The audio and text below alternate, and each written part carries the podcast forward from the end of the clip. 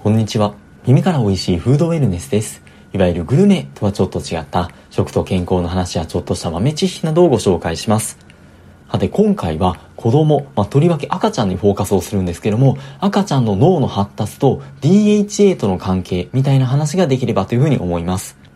というのも、第83回でマタニティブルーとか産後うつっていうような症状にそのオメガ3の欠乏不足が関連しているんじゃないかっていうふうな話が出てきましてというのも、赤ちゃんの脳の発達のためには、この大量のオメガ3、まあ、とりわけ DHA をまあ多く必要とするので、まあ、その時にお母さんの中でオメガ3が不足状態になると、まあ、その逆に赤ちゃんに使われてしまう分、お母さんの脳の中でオメガ3が欠乏状態になって、で、このオメガ3っていうのが脳の神経細胞の中で大事な役割を果たしているって言われているので、それが不足することで、そのうつ状態がま発生しやすいんじゃないかっていうふうなことが紹介されていました。でも逆に言うと、それだけ赤ちゃんの脳の発達にとってオメガ3、まあ、とりわけ DHA が非常に大事ってことが言えそうですよね。そこの部分をちょっと深掘って見てみたいなっていうふうに思いまして、前回の放送では理想の食事術っていう NHK スペシャルの特集を、ま本にしたものからの紹介だったんですけども、今回は子育て本からの紹介です。科学的に正しい子育て、東大医学部卒ママ医師がお伝えるっていう本の中から、その DHA に関する話をピックアップしてみたいと思います。この本、科学的にっていう風にタイトルに銘打たれてるだけのこともあって、科学的根拠とかもしっかり取りながら、結構具体的な記載がされていまして、の赤ちゃんの脳は、その生まれる前の胎児期から生まれてから1歳までの間にかけて、まあ、特に急激に発達するらしいんですけども、例えば生まれたての赤ちゃんの脳っていうのは、まあ、平均すると約 350g ぐらいらしくて、それが生後6ヶ月までぐらいまでには約 660g になって、そこからさらに1歳までには約 950g ぐらいまで成長するんだそうです。赤ちゃんの脳が生まれてから1歳まででもう2、3倍ぐらいになるということで、それだけでも成長の爆発力はすごいなっていうふうに思うんですけども、その脳の中の、まあ、脳細胞ではシナプスっていう構造によって情報をまあ伝え合っていて、そのシナプスを構成する脂肪酸、まあ、脂質の35%が DNA っていうふうに言われています。で、このシナプスの数っていうのは、その脳の発達によってもちろん急激に平成増加をしていって、特にピークでは最大で1秒間に4万個とかっていうとてつもない数が作られるっていうふうにも言われています。ここからも DHA っていうのが赤ちゃんの脳の発達にどれだけ大事な役割を果たしているのかっていうのは想像には固くないんですけども、現妊娠後期ぐらいからそのお腹の中の赤ちゃんの中で DHA を体に溜め込み始めるっていうふうに言われています。ところで DHA を取ると頭が良くなるみたいなことって本当昔から言われていますよね。まあ本当がどうなのかっていうふうなところなんですけども、でもこの脳の発達にとって DHA が大きな役割を果たしているってことで、その時の DHA の量っていうのが、その子供のその知能とか頭の良さに関係してくるのかどうかっていうのはやっぱり気になるところです。結構重要な感じがするだけに、過去にもこの魚とか DHA の摂取量と、あとはまあその脳の発育との関係とかっていうのを調べた研究がいろいろあるみたいなんですけども、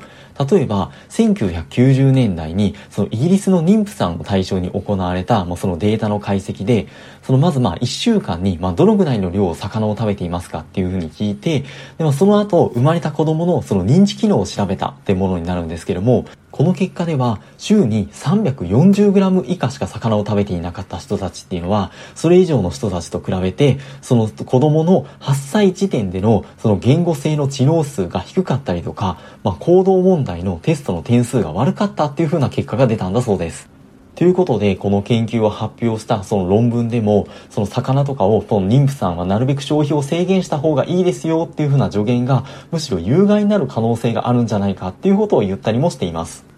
ただ他の研究とかを見てみると、例えば2005年から2008年の期間にかけて、オーストラリアの産婦人科医に通っていた約2400人の妊婦さんを対象にした研究で、まあ、これはあの2つのグループに分けて、1つのグループにはその DHA の 800mg を含んだカプセルを取ってもらって、でまあもう1つのグループはプラセボのカプセルを、まあ、その妊娠21週から出産まで飲んでもらったっていうふうなものなんですけども、この研究では、その後生まれた子供が1歳半、4歳、7歳の時点で、まあ、あのテストとか行ったところ、発達とか知能指数とかに特に差が認められなかったんだそうです。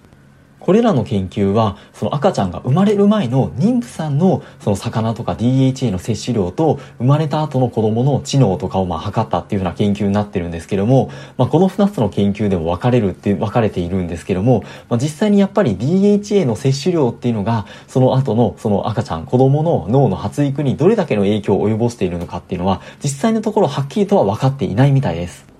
なので、生まれた後の赤ちゃんの頭を良くするために、その妊娠中からもう魚を食べまくって DHA 取りまくってっていう風な必要は特にはなさそうなんですけども、でも脳の発育に必要だっていうことはまあ間違いなさそうではあるので、まあ、その妊娠中も全く避けるっていうよりはまあ意識しては取っていきたいっていうふうな栄養素にはなります。では、今度赤ちゃんが生まれてから、先ほども、まあ、1歳ぐらいまでは赤ちゃんの脳は急激に発達するっていう話が出てたんですけども、じゃあその時期の DHA の摂取っていうのはどうなんでしょうか？市販で売られている育児用のミルクっていうのにも大半は DHA が含まれていると思うんですけども、これは母乳の中にも DHA が含まれているからでして、ただ母乳の中の DHA の含有量っていうのはそのお母さんの食事内容にも多少変動がするらしくてですね。もうちょっと具体的に言うとその母乳の中の脂肪分の合計量っていうのはあまり変わらないらしいんですけどもその中の内訳どんな脂肪酸が含まれているのかっていうの割合っていうのが食事内容によって変動するっていうことが分かっているんだそうです。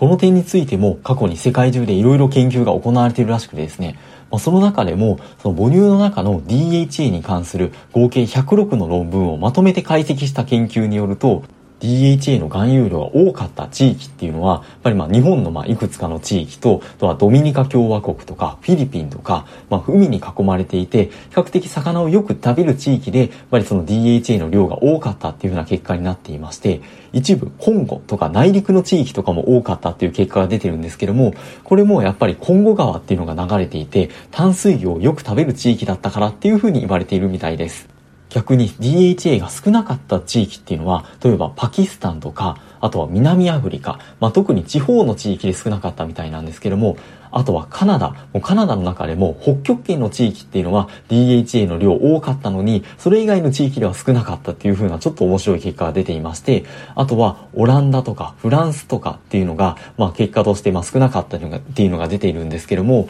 まあこれも地域によってかなりばらつきはあるんですが、比較的内陸の地域とか、やっぱり海産物を食べる文化があまり少ない地域とかっていうのが、やっぱり比較的的 DHA の含有量が少ないっていうのはデータが出ているみたいです。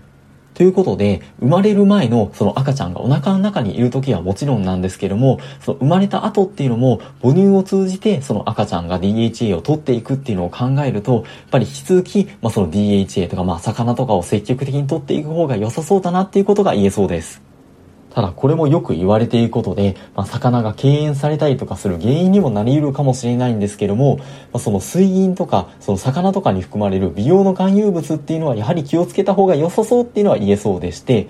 っていうのも、魚とかを通じてこのメチル水銀とかっていう物質が入ってくると、その95%以上が吸収されて、胎盤を通り抜けて胎児の体にも入ってしまうっていうふうに言われているかららしいんですけども、ただ魚と一口に言ってもその水銀の濃度っていうのはまちまちでその食物繊維の上位にあるような魚が、まあ、含有量が多いっていう話はよく言われるんじゃないかなと思うんですけども具体的にも 100g の同じ魚あたりで例えば鮭とかだったら2.7マイクログラムイワシで2.5マイクログラムなのに対してメバチマグロで73.3マイクログラムとか、金目鯛で68.4マイクログラムっていう風な感じで、ま結構水銀量っていうのは違いがあるみたいです。なので、この本の中でも、そんな無理に毎食をたばる魚を食べる必要がなくて、そのマグロ類とか比較的水銀の含有量が多いと思われる魚は、まあ週1回ぐらいにとどめて、それ以外の魚はいろんな種類をバランスよく、まあ週3から4ぐらい食べるのがいいんじゃないかっていうふうにまあ言っていまして、あとこれは赤ちゃんが生まれる前の、まあ、妊娠中の話でして、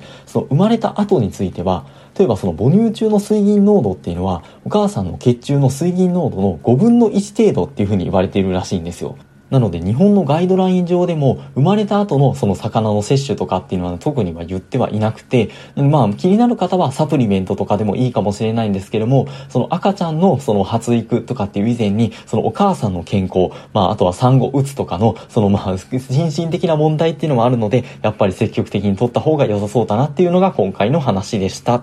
すいません、今回淡々とした感じで、しかもあまり関係ないわって人も多かったかもしれないんですけれども、まあ、引き続き素敵なフードベースライフをお過ごしください。本日もありがとうございました。